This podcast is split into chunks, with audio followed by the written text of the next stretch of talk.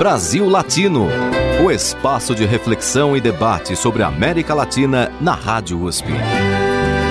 Apresentação Marco Piva. Olá, amigos e amigas do Brasil Latino, o programa que aproxima o Brasil da América Latina e a América Latina do Brasil. Toda segunda-feira, aqui na Rádio USP, às 5 da tarde, você acompanha uma entrevista com um tema de interesse do nosso continente, nosso país. Na edição de hoje, eu converso com Bruno Paes Manso, jornalista e pesquisador do Núcleo de Estudos da Violência da Universidade de São Paulo. Bem-vindo ao Brasil Latino mais uma vez, Bruno Paes Manso. Eu agradeço, Marco, a oportunidade de bater um papo com vocês de novo aqui. Grande prazer estar com vocês e com seus ouvintes. Bom, você acaba de lançar mais um livro na perspectiva das suas pesquisas sobre violência no Brasil.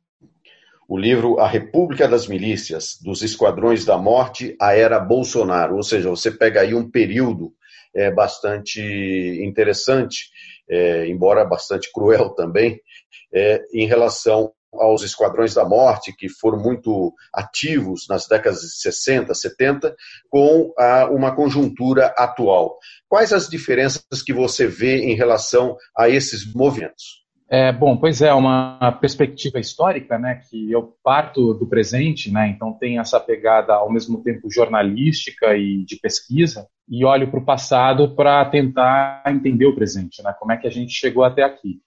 E começa no crescimento das grandes cidades, né, com um período de urbanização intenso no Brasil, no final dos anos 40, começo dos anos 50 e 60, quando as cidades crescem muito aceleradamente, São Paulo, Rio de Janeiro principalmente, e as pessoas começam a ficar com muito medo desse crescimento desordenado das cidades e com as pessoas que chegam e passam de alguma forma a ser muito essa migração vindas da, de uma parte rural das, do, do Brasil, né, que passam a, a viver em bairros autoconstruídos e, e, nas favelas, né?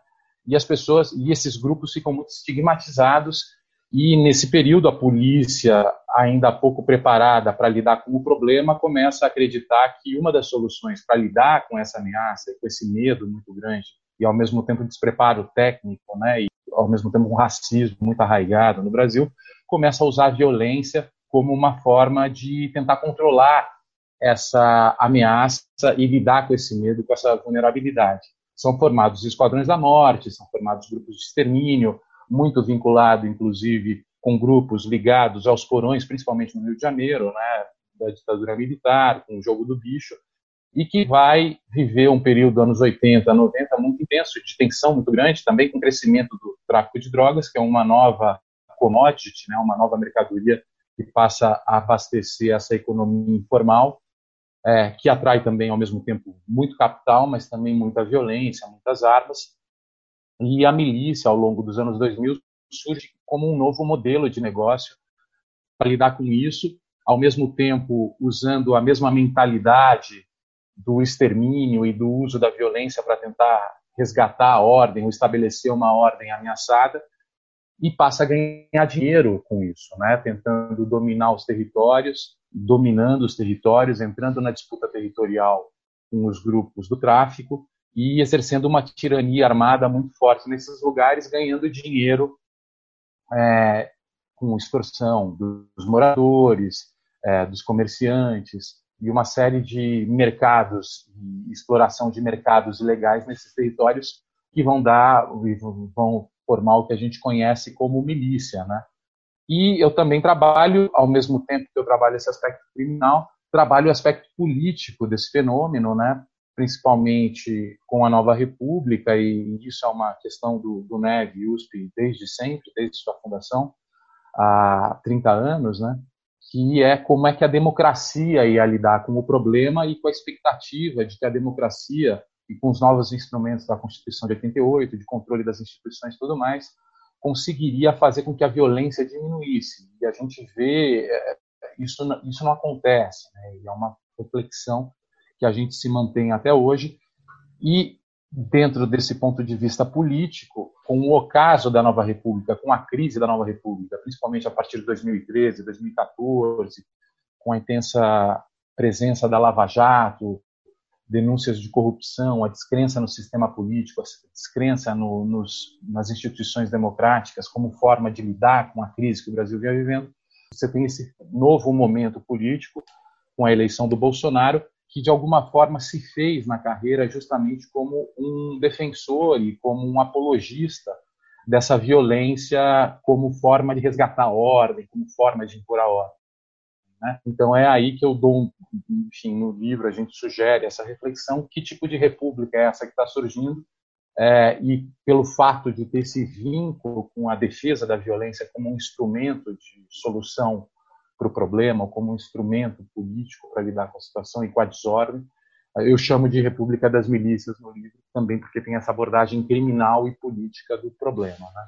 Agora, Bruno, é importante para os nossos ouvintes que a gente também defina bem esse conceito de milícias, né? porque é, é, esse é um tratamento adequado, ou seja, essa, essa força policial ou é, para policial, na verdade, é, que está é, atuando, elas podem ser consideradas milícias no estrito senso da palavra? Não, eu acho que no estrito senso da palavra não, né, original da palavra não, porque as milícias, até na, na Constituição americana, na formação da democracia, tinha esse sentido de um grupo que se forma para se defender de um possível é, momento autoritário do Estado, né? Então a Constituição americana tem esse termo e até a segunda emenda em relação ao armamento da população tem esse aspecto libertário de você resistir à possível opressão por parte do Estado. Então tinha essa conexão política e ao, ao mesmo tempo de autodefesa que, é, que faz parte do, do diálogo institucional e político e que no Brasil é, com, com, o surgimento desses grupos paramilitares que passam a atuar no crime, passam a disputar territórios no Rio é, com os grupos de tráfico, em determinado momento, em 2005, os, os, grupos se expandem pela região de Jacarepaguá, principalmente, no entorno de Gil das Pedras, viram um modelo muito presente, e isso é publicado no jornal, no jornal Globo, pela Vera Araújo, foi a primeira jornalista a identificar esse fenômeno e escrever a respeito dele, e aí você sabe, né, Marco, é, é, como a gente, principalmente anos atrás, com o jornal de papel sendo o principal veículo, a gente tinha que limitar o, o tamanho das palavras para usar no título, né? E milícia foi usada para caber no título, né? Em, em tese seria mais correto usar o termo paramilitar, mas também, por outro lado, foi um termo que foi apropriado, né? E serviu bastante para identificar um fenômeno muito próprio que vinha surgindo no Rio de Janeiro e ganhou essa conotação que foi assumida pela, pela coletividade de alguma forma e acabou se tornando um termo para definir esse modelo de negócio criminoso paramilitar surgido a partir dos anos 2000. Mas é um, é um grupo criminoso, né, um grupo criminoso que, que domina e passa a exercer uma certa tirania local no território e que ganha dinheiro com a população desse território, é diferente do tráfico de drogas, o modelo do, dos traficantes e do tráfico era vender a droga nesses territórios, e por isso eles exerciam a tirania nesse território para conseguir vender a droga nesses locais no varejo, principalmente. No caso das milícias, não, eles não vendiam droga originalmente, depois passam a vender, mas eles extraem a receita é, com, com, extorsão é, de, de, taxa de segurança da, da, da população, dos, dos comerciantes, mas também passam a vender imóveis e invadir terrenos protegidos ambientalmente, então ganham muito dinheiro no, na habitação é, irregular, ganham muito dinheiro na organização de monopólios de mercado nesses lugares, como gatunete, venda de, de, de gás, é, venda de água, eletricidade irregular também, ou mesmo na organização dos transportes de van, de churrasco, de cigarro clandestino. Aí é uma gama de negócios que eles passam a fazer e muito fortemente armados também, sempre dispostos a, a usar a violência em defesa desse poder que eles exercem no território. Agora, Bruno, quem são efetivamente os milicianos? Bom, os milicianos originalmente são pessoas vinculadas à, à estrutura policial, né, às instituições policiais do Rio, é, policiais militares, corpo de, bom, corpo de bombeiros, policiais civis e mesmo pessoas do exército, é, formam um núcleo duro original, né, nesse começo dos anos 2000, Vem a CPI das milícias, né, em 2008, que é um fenômeno político muito importante para jogar luz e para carimbar esses grupos como, como criminosos, até antes da CPI das milícias. Existia uma certa conivência, uma certa benevolência na forma de observar a atuação desses grupos, né, que eram vistos como autodefesas comunitárias. E a partir de 2008, com uma série de prisões que começam a acontecer, inclusive, é, entre as lideranças e os chefes desses grupos, vai tendo uma rotação e uma rotatividade maior, e alguns grupos começam a ter mais atuação de civis que passam a atuar dentro desse modelo de negócio. Então, você tem no a antiga Liga da Justiça em Campo Grande e Santa Cruz, que começam a, a trabalhar com civis, né, ou exercer esse domínio por parte de civis. O Carlinhos Três Pontes é um, ex, é um egresso do, do tráfico de drogas, ele morre, depois vem o Eco, que vira um dos grandes líderes milicianos atuais, que já tem uma outra origem diferente, né? Mesmo apesar disso, eles têm uma conivência e uma relação muito forte com os batalhões e com as delegacias. Essa legação política continua sendo muito importante com as instituições de segurança do Estado, mas muda um pouco o perfil né, desse grupo ao longo dos, ao longo dos anos. Existem lideranças comunitárias é, que fazem parte das milícias? Existe um problema sério, né, que é até em decorrência dessa configuração política que acaba acontecendo no Rio de Janeiro, principalmente é, pelo controle armado desses territórios, que o Rio de Janeiro tem 700 comunidades, né, é, muitas delas é, governadas é, pela ausência do Estado por esses grupos armados. Então, esses grupos armados acabam fazendo esse, exercendo esse poder político nesses territórios e não resta outra alternativa a essas lideranças comunitárias a não ser ter que submeter esse poder, que é muito forte. Então, é natural que você, sendo uma liderança local, e você tendo que também fazer a mediação junto de conflitos, você é abandonado pelo Estado, tem um grupo fortemente armado exercendo esse poder no lugar do Estado, você tem que ter relações com eles, né? Mas além disso, esses grupos também usaram muitas vezes associações de moradores fazer um trabalho clientelista e oferecendo uma série de benefícios, desde cesta básica até vagas em postos de saúde e tudo mais, para ganhar a legitimidade nesses territórios. Então, é, quando você tem um, instituições democráticas frágeis, ao mesmo tempo que você tem grupos armados poderosos dominando esses territórios, é, mesmo uma liderança bem intencionada acaba tendo que negociar e conversar com esses grupos para continuar fazendo o trabalho dela. Né? Na edição de hoje do Brasil Latino, eu converso com Bruno Paes Manso. Ele é jornalista e pesquisador do Núcleo de Estudos da Violência da USP. Ele acaba de lançar o livro A República das Milícias, dos Esquadrões da Morte à Era Bolsonaro. O Brasil Latino volta já já, depois da nossa música. Bom, então vamos ouvir aí uma cúmbia colombiana com Lúcio Bermudes, Fiesta de Negritos. Brasil Latino.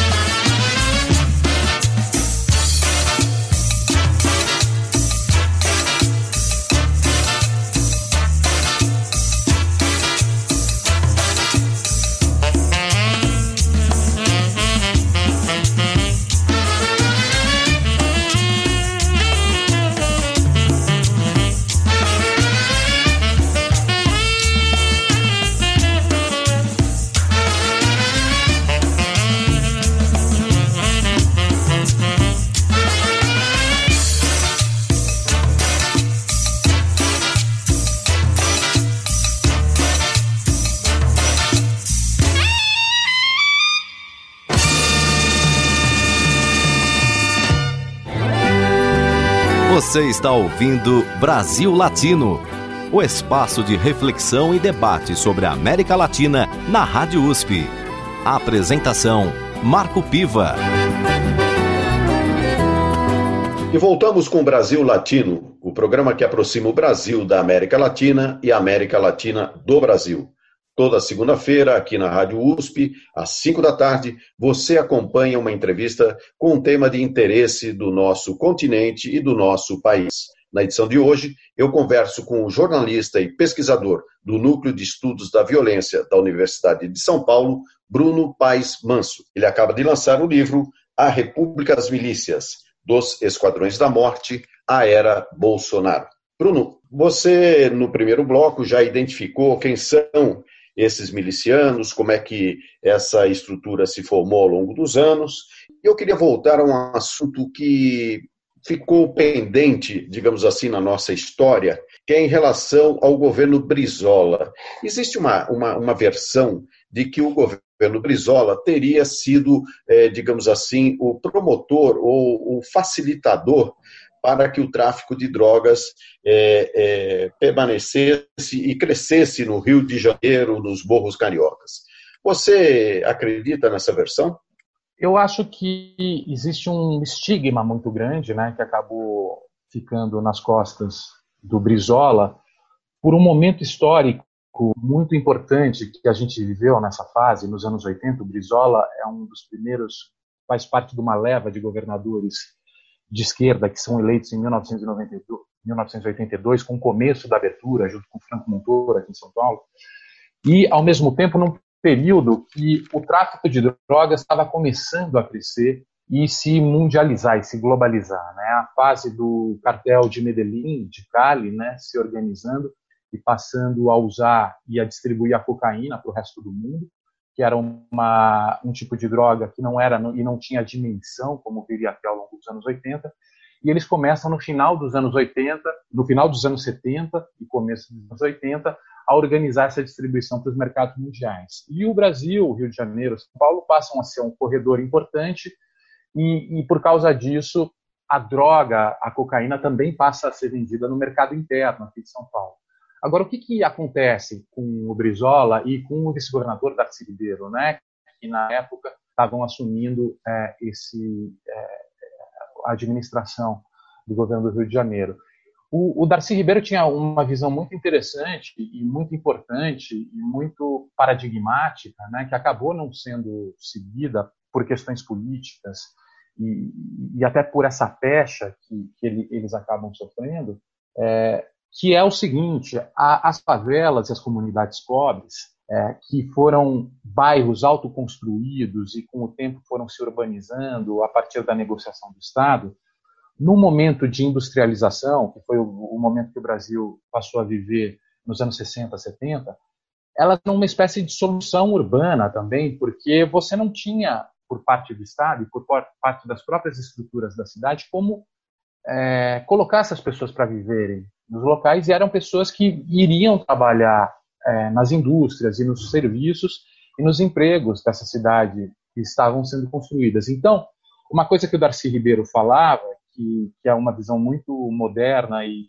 importante, que a favela não é o problema e não tem que ser vista como inimigo da cidade. A favela é uma parte da solução da cidade.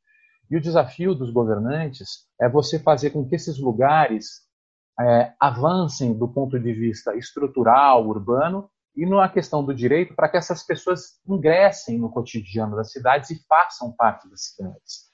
Eles não podem ser vistos como ameaças ou como exército inimigo morando na cidade, com os inimigos que moram na cidade, porque se você tratar dessa forma, você vai gerar problemas muito sérios e muito grandes, como de fato passou a acontecer. Né?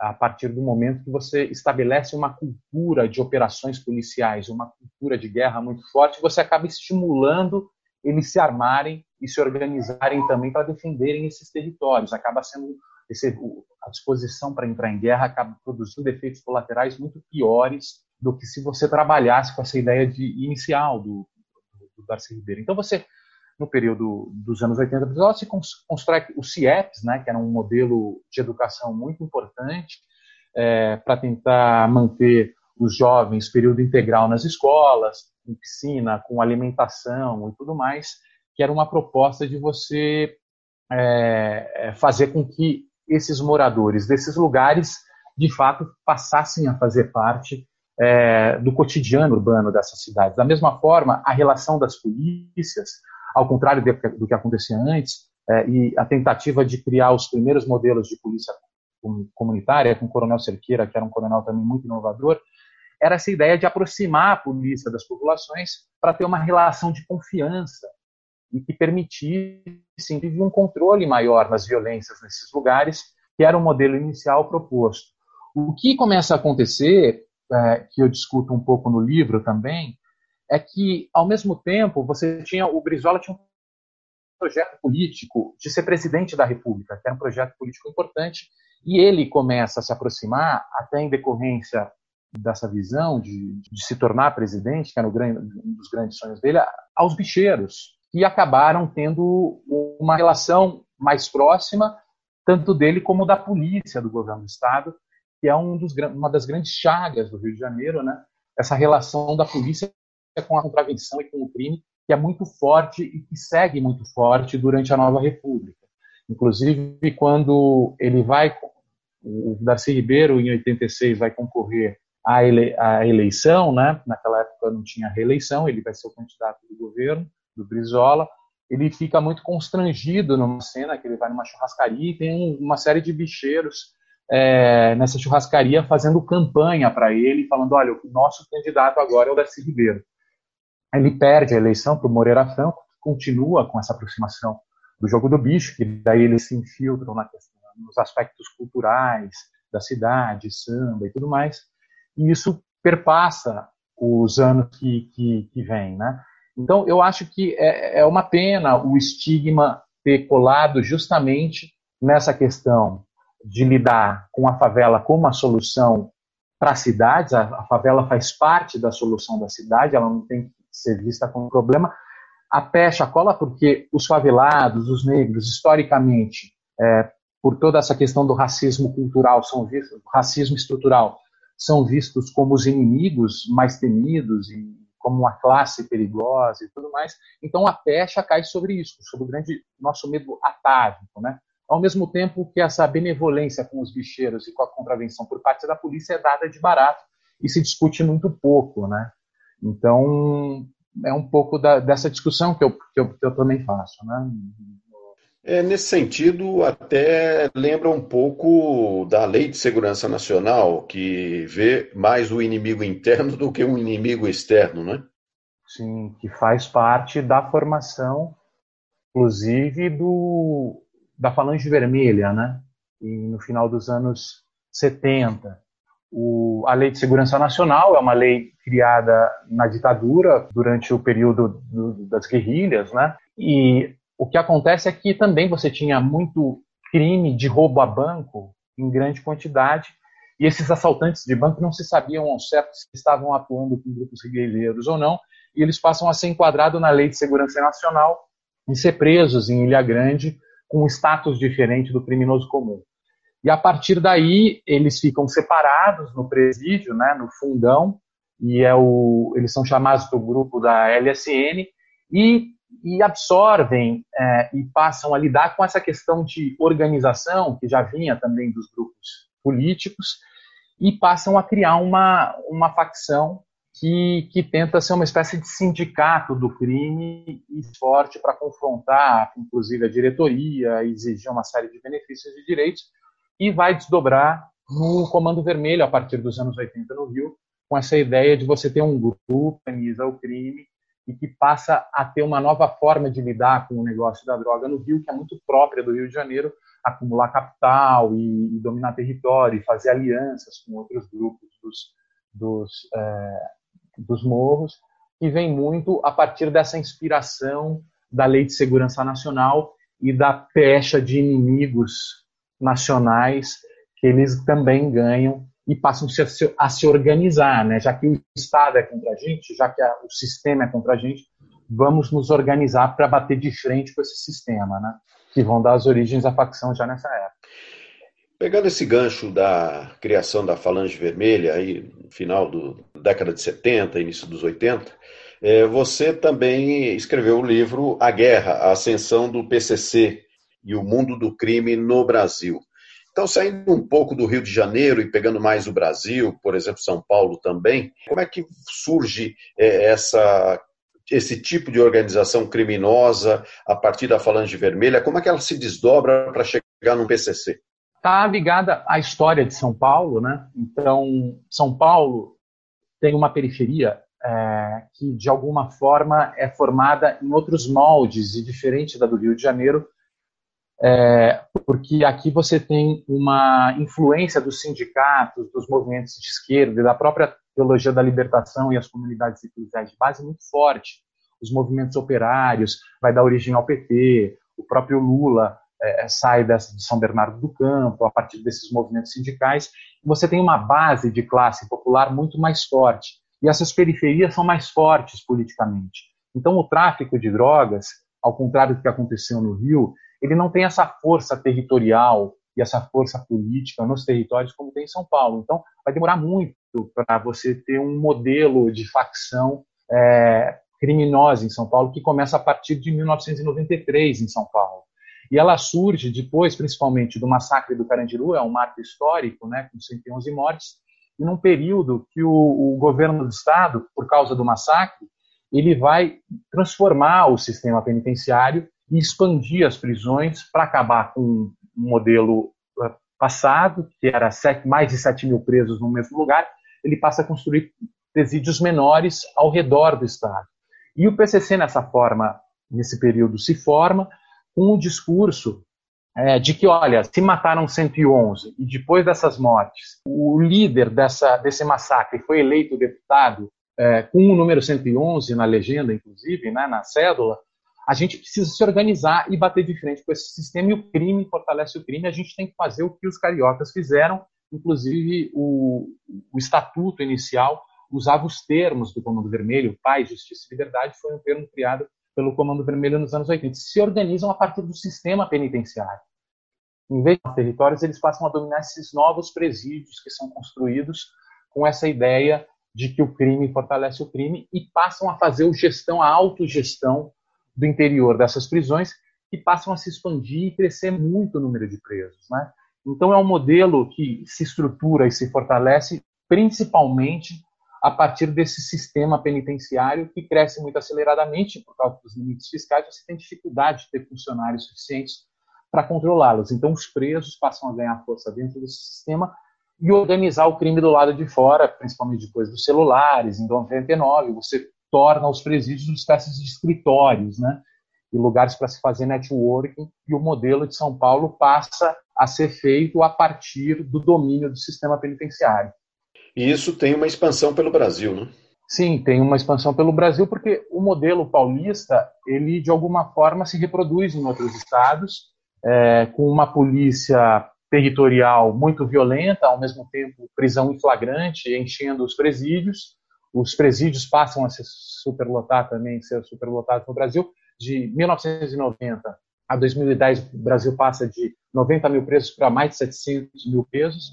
E, ao mesmo tempo, o PCC, quando se organiza nos anos 2000 em São Paulo, a partir dos anos 2000, ele passa a perceber o potencial de dinheiro que eles poderiam ganhar indo para as fronteiras da América do Sul e da América Latina. Então, eles chegam no Paraguai, na Bolívia, na Colômbia e passam a atuar no atacado e distribuir drogas para os outros estados do Brasil, transformando o mercado de drogas brasileiro também e com uma eficiência, uma capacidade de fazer redes e distribuição maior do que existia até então.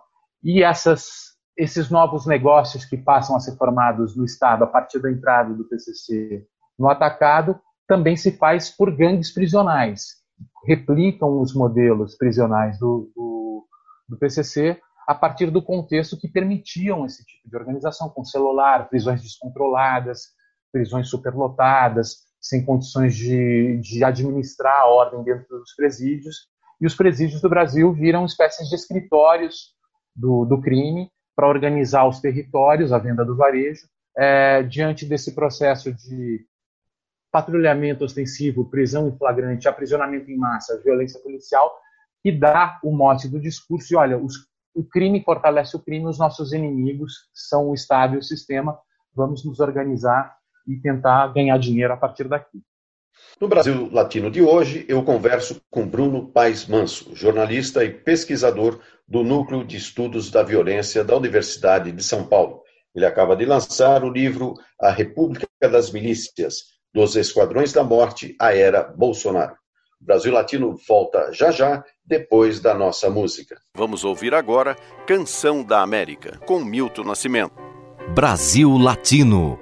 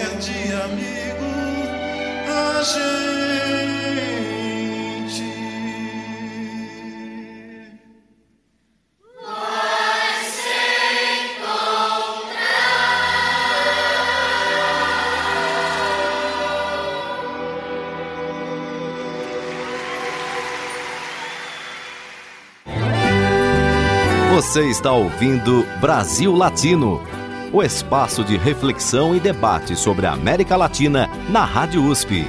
A apresentação: Marco Piva. Chegamos ao último bloco do Brasil Latino, o programa que aproxima o Brasil da América Latina e a América Latina do Brasil. Toda segunda-feira, aqui na Rádio USP, às 5 da tarde, você acompanha uma entrevista com um tema de interesse do nosso continente e do nosso país. Na edição de hoje, eu converso com Bruno Paes Manso, jornalista e pesquisador do Núcleo de Estudos da Violência da Universidade de São Paulo. E o nosso tema, é claro, é sobre o impacto da violência e das milícias no Brasil. Mas também aqui a gente precisa e deve falar sobre esse fenômeno da violência na América Latina. Bruno, como é que você vê, é, fazendo um paralelo do que acontece no Brasil com outros países latino-americanos? Esse paralelo é importante e ajuda a gente ver algumas coisas, né? Porque as milícias no Rio de Janeiro, elas conseguem ter um discurso sedutor a partir do momento que elas dialogam com a população sobre a retomada territorial pelo medo que o tráfico de drogas exerce na cidade, né, no, no, Rio de Janeiro em especial, pelo, pelo armamento pesado muito forte e que deixa uma sensação de vulnerabilidade sempre muito presente. Então, essa sugestão, essa ilusão de que as milícias poderiam levar uma tranquilidade e estabelecer uma ordem muito parecida com o que aconteceu na, na Colômbia e no México durante o período da criação dos cartéis e na reação por parte do Estado com grupos paramilitares para bater de frente com esses cartéis. E a presença paramilitar nesse combate aos cartéis sempre foi muito presente. Losetas é um grupo que vem do Exército, é um, dos grupos mais violentos do, do contexto mexicano, tem essa origem também. E, ao mesmo tempo, outra semelhança muito forte é a capacidade de articulação que esses grupos paramilitares têm com as instituições democráticas, porque como eles têm origem institucional nas corporações, eles têm amizades e laços muito mais fortes com o sistema de justiça e com as instituições do executivo, do parlamento e do judiciário. Então, os riscos que eles acabam apresentando para a fragilização da instituição democrática é muito maior até do que o tráfico, porque o tráfico tem sempre esse estigma de ser o grande inimigo das cidades. Né? Algum deputado defender a, o tráfico de drogas ou um traficante no parlamento vai ser imediatamente caçado porque ele está defendendo o inimigo. Né? Imagina alguém falar abertamente sobre defender o tráfico de drogas abertamente. Já no caso das milícias, não. O, o, próprio presidente, quando foi eleito, ele é eleito historicamente com um discurso apologético das milícias na sua carreira como parlamentar. Ele chegava a falar abertamente e chegou, o filho dele, o Flávio Bolsonaro, chegou a apresentar um, um, um projeto para regulamentar as milícias. Ele chegou a falar em plenário sobre a necessidade de exportar grupos de extermínio da Bahia para o Rio de Janeiro, claro que de forma meio jocosa, mas ao mesmo tempo sempre fez parte do discurso dele essa defesa da violência paramilitar como uma forma de estabelecer o controle perdido pelos defensores da, da, da, dos direitos humanos, pela Constituição esquerdista da Nova República e tudo mais. Então, os paramilitares acabam tendo esse apelo, né, e essa associação que é feita com a ordem violenta, que surge como uma espécie de redenção, uma possibilidade de você estabelecer o controle perdido nas cidades. Né? Então, é, acaba sendo muito sedutor e, por isso, os riscos para a democracia são sempre muito maiores. É, no caso da América Latina, onde você localizaria hoje os principais problemas de violência? Eu acho que são, é, além do. Você tem um problema de tráfico de drogas é, relacionado a grandes cartéis que seguem muito grande, como no México e na Colômbia, né? Mas você também tem problemas muito sérios de violência e de gangues é, paramilitares em El Salvador, em Honduras, lugares que também ficam próximo da região e da fronteira norte-americana e que tem grupos muito presentes no dia a dia e na rotina desses lugares. Fato é que a América Latina e na própria Venezuela é tem um problema muito sério de violência, até pelo incentivo é, desses grupos armados que se fortaleceram e surgiram nesses lugares e até da relação do exército com os grupos traficantes que passou a acontecer é, nos últimos anos também, né? E fato é que a América Latina é um continente desproporcionalmente violento em relação aos outros continentes do mundo. A quantidade de homicídios na América Latina é cerca de um terço em relação ao resto do mundo, uma porcentagem da população muito menor e muito menos significativa. Então, proporcionalmente, o nosso, a nossa região e o nosso continente tem um problema muito maior dessa violência é, paramilitar, criminosa, do que os outros lugares do mundo. Segundo a CEPAL, a Comissão Econômica para a América Latina, o nosso continente é o continente mais desigual do mundo. Que relação você vê entre a desigualdade e a violência?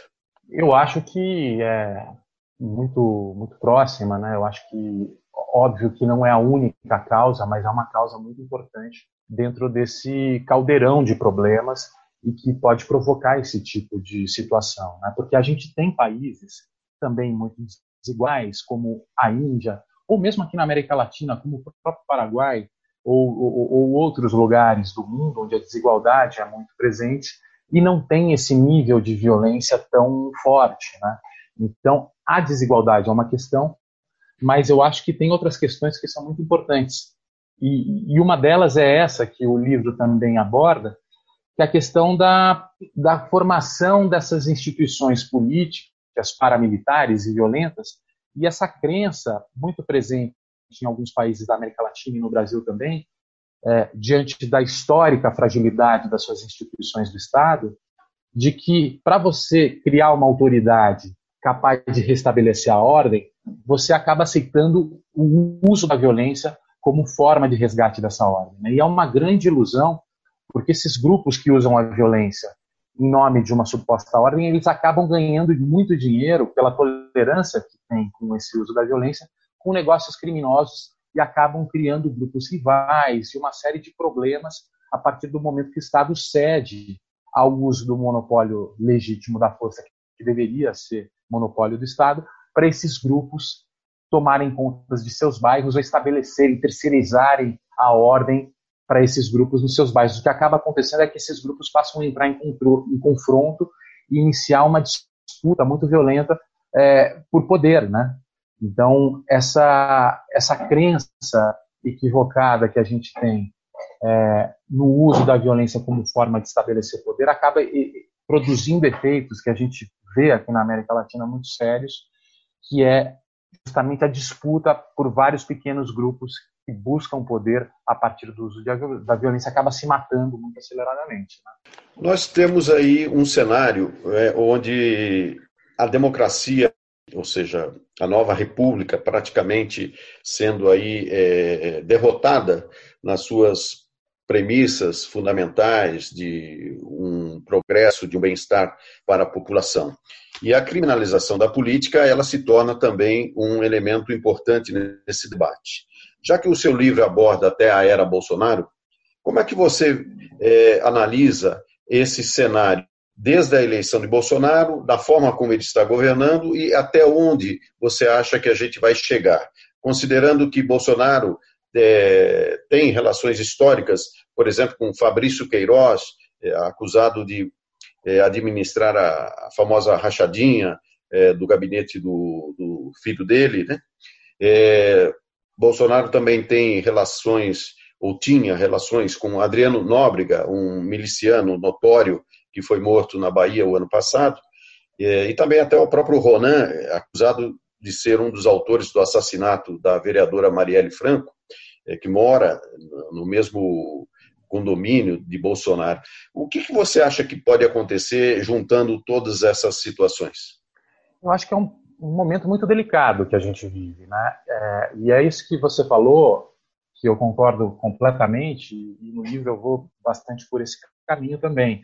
É, a partir de 2013, 2014, né? 2013 com, com os levantes de junho, né? Com as pessoas indo para as ruas é, para reclamar da política, né? E a partir de 2014 com a instauração da Lava Jato e com uma série de denúncias de corrupção que passam ao longo de quatro anos a dominar praticamente o noticiário é, de jornais e, e, e TV e tudo mais, o que passa a acontecer é justamente, junto com essas denúncias, que são importantes, né, eu acho que de fato você teve um problema grande na, na nova República de financiamento das campanhas eleitorais para muita gente, e isso implicou muitas vezes caixa dois e relações impróprias com empresas e tudo mais. Mas a partir dessa desses quatro anos seguidos de denúncias, né, você acaba criminalizando e criando uma sensação de que a política não era a solução para o problema, estigmatizando os políticos da nova república. E a partir do momento que você não acredita mais na política, não acredita mais nesse, nessas instituições e nesse sistema para mediar os conflitos da sociedade, a solução é chamar a polícia, né? A solução é chamar a força, é chamar os soldados, né?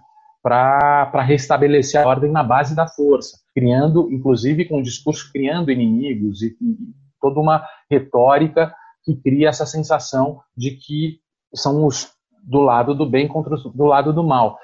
E nesse cenário de grande depressão, né, nesse cenário de grande mal-estar, é, o Bolsonaro acaba representando essa figura, essa autoridade é, pura, ou essa nova autoridade que está disposta a ir para a guerra para restabelecer uma ordem perdida, né, junto com a crise econômica, com a crise política e tudo mais. Então ele acaba simbolizando isso, apesar de, ao longo de 30 anos, ser a antítese da política e pregar durante todo o tempo a ilegitimidade do, do sistema, dos políticos e da, da Constituição. Agora, a gente está lidando com isso, né? A gente sabe, ele nunca negou isso, o presidente foi eleito sempre pregando a, a, a, necessidade desse uso da força, ou pregando contra a Constituição de 1988, pregando contra os políticos da nova República. Então, a gente fica na iminência e na imprevisibilidade é, do que, que, quais são os próximos passos e quando ele vai se sentir forte ou não de aplicar um golpe, estabelecer aquilo que ele acredita é, e se ele tem fôlego para isso. Né? E as instituições é, democráticas, por enquanto, têm resistido e têm conseguido é, controlar e, e bloquear o, essa intenção que ele nunca negou, né? que ele sempre pregou e a gente sabia, quando ele foi eleito, é, que era, um, é, era essa enxergar o mundo. Então, eu acho que resta as, aos políticos e aos representantes da nova república, da democracia, aqueles que creem na importância da democracia, se unirem para evitar o obscurantismo ou essa forma violenta de ver a política e de ver a ordem. Né? É importante resgatar a fé na política. Né? É importante resgatar a política como forma de resolver e mediar os conflitos, porque a polícia é emergência. A polícia não vai resolver nada. A polícia não tem condições, ou nem o exército, de lidar com a política e lidar com a mediação de conflitos. A gente não vive em guerra, a gente precisa resolver os nossos problemas pela política. Então, o nosso desafio é justamente as pessoas que creem no papel da política se organizarem para barrar um pouco essa visão obscurantista da política como uma guerra que a gente tem visto nesse período atual. Né? Bruno, nosso programa está chegando quase ao fim e eu queria te fazer uma última pergunta, é, já que você trata no livro da questão das milícias. Em 2018, o Rio de Janeiro teve a, a, instalação da lei da garantia da ordem, com a presença das Forças Armadas controlando todo o sistema de segurança. Inclusive, o general que foi comandante dessa operação é o general é, Braga Neto, que atualmente está é, é, como um dos principais ministros é, do próprio presidente Bolsonaro. É, como que você vê a relação das Forças Armadas com a questão da segurança?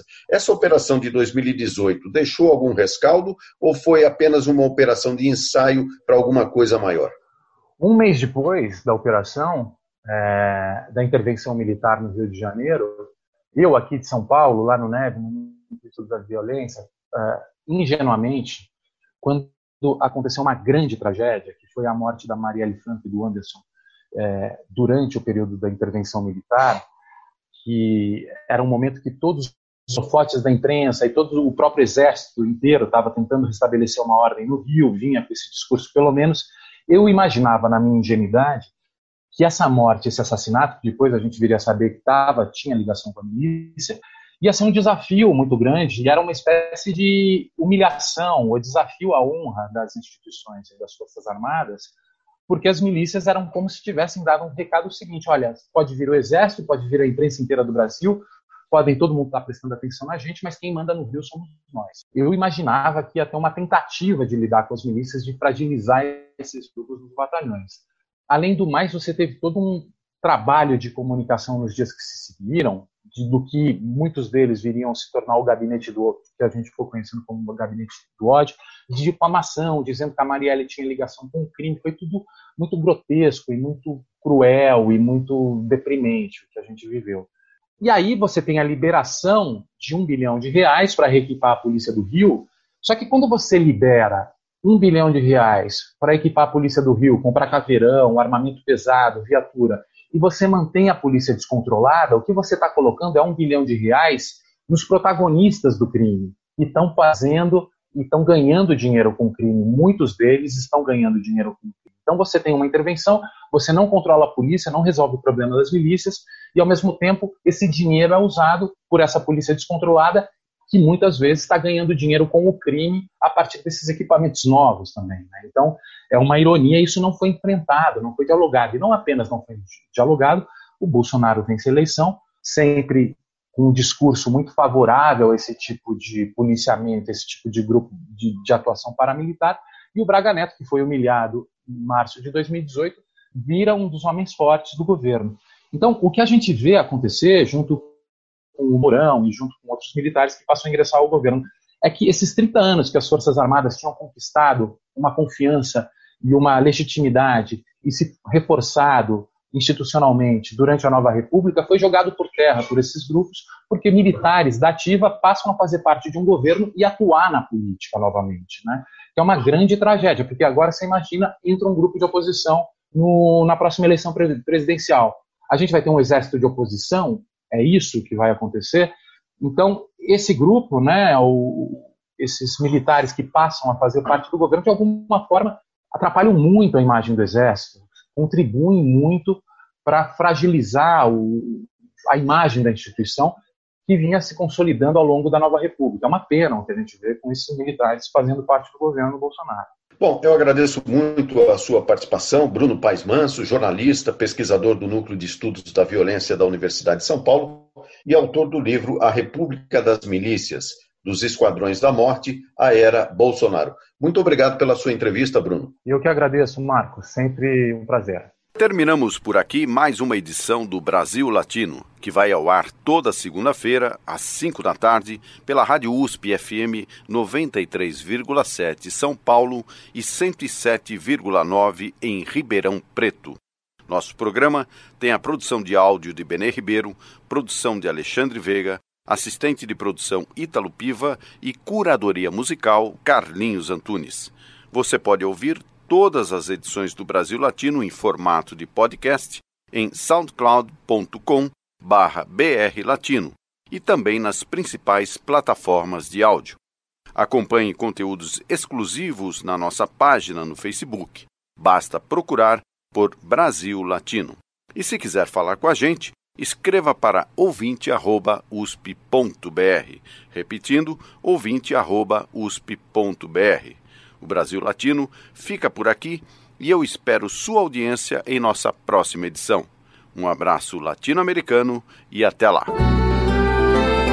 Você ouviu Brasil Latino, o espaço de reflexão e debate sobre a América Latina na Rádio USP.